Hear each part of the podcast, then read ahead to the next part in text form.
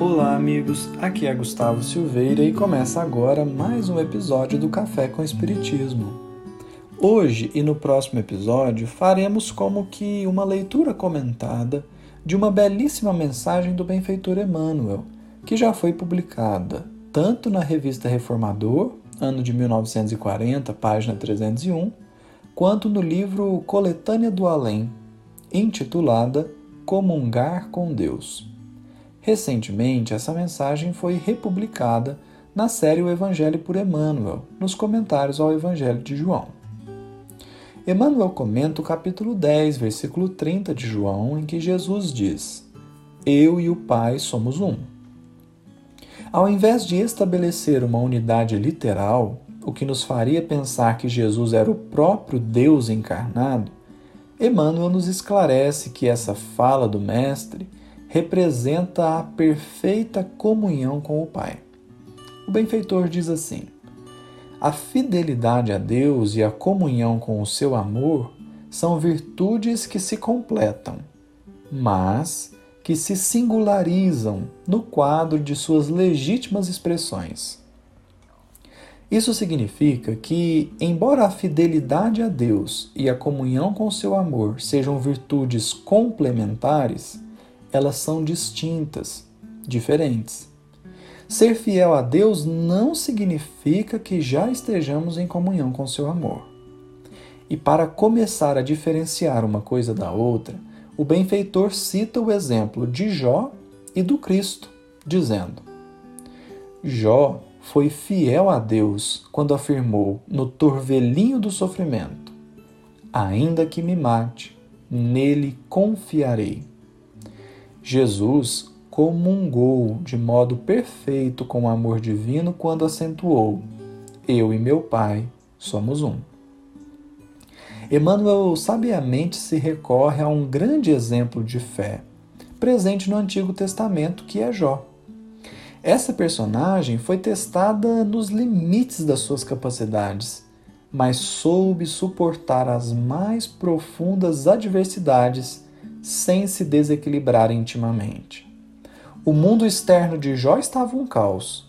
A família, a casa, o dinheiro, tudo estava indo muito, mas muito mal. Todavia, ele suportou com singular fidelidade a Deus. Esse exemplo de Emmanuel vai naturalmente levar a maioria de nós concluir uma frase que ele escreverá no final da mensagem. Se fidelidade a Deus é a confiança exemplificada por Jó, então não posso dizer nem que eu sou fiel ao Pai. Quem dirá afirmar que eu estou em comunhão com Ele? E então Emmanuel coloca a fala do Cristo: Eu e o Pai somos um. Faz lembrar Paulo quando afirmou: Já não sou eu mais quem vive, mas o Cristo que vive em mim. Jesus se sente tão integrado a Deus que consegue afirmar ser um com o Pai. Nas palavras de Kardec, os espíritos puros são os mensageiros e os ministros de Deus, cujas ordens executam para a manutenção da harmonia universal. Isso é a expressão da verdadeira comunhão. Comungar com Deus é sentir-se tão ligado a Ele que será natural repetir com Jesus: A minha comida é que eu faça a vontade daquele que me enviou e complete sua obra. Então prossegue Emmanuel. A fidelidade precede a comunhão verdadeira com a fonte de toda sabedoria e misericórdia. Ser fiel a Deus é degrau para atingir a comunhão com Ele. Aqui o benfeitor está sutilmente dizendo: antes de querer ser Cristo, procure ser como Jó. Nesse caso, poderemos ter uma tímida imagem do que seja a fidelidade. Mas, para se fazer mais claro, Emmanuel nos ajuda a ver na prática como trabalhar a fidelidade a Deus. As lutas do mundo representam a sagrada oportunidade do homem para que seja perfeitamente fiel ao Criador. Aos que se mostram leais no pouco, é concedido o muito das grandes tarefas. O Pai reparte os talentos preciosos de sua dedicação com todas as criaturas. Fidelidade, pois, é compreensão do dever. Comunhão com Deus é aquisição de direitos sagrados. A fidelidade antecede a comunhão, porque é preciso ser leal no pouco para nos ser concedido muito. Todavia, é preciso entender o que Emmanuel está dizendo com muito e com direitos sagrados. No livro Pão Nosso, capítulo 104, o benfeitor escreve uma mensagem cujo título é justamente Direito Sagrado, e encerra dizendo assim: O discípulo, admitido aos benefícios da crença, foi considerado digno de conviver espiritualmente com o Mestre. Entre ele e o Senhor, já existe a partilha da confiança e da responsabilidade.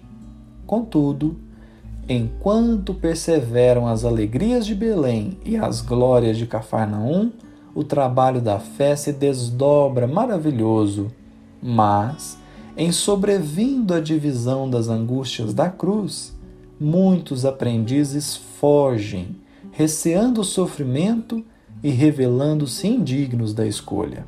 Os que assim procedem categorizam-se à conta de loucos, porquanto subtrair-se à colaboração com o Cristo é menosprezar um direito sagrado. Padecer na terra constitui um dos direitos sagrados, porque é um atestado de que Deus já nos julga dignos para a exemplificação, para o testemunho. Depois de construir a crença, temos o dever de demonstrar a fidelidade. Demonstrada a fidelidade, ganhamos o direito de testemunhar a comunhão. Degraus que representam o nível de dificuldade que devemos passar. E então, prossegue Emmanuel, não há direito sem deveres, não há comunhão sem fidelidade. Se a comunhão é um direito sagrado, a fidelidade é dever de todos nós. Meditemos nisso. No próximo episódio, continuaremos a analisar essa extraordinária mensagem, buscando destacar as referências cruzadas e o valor substancial nela contidos. Muita paz a todos e até o próximo episódio do Café com Espiritismo.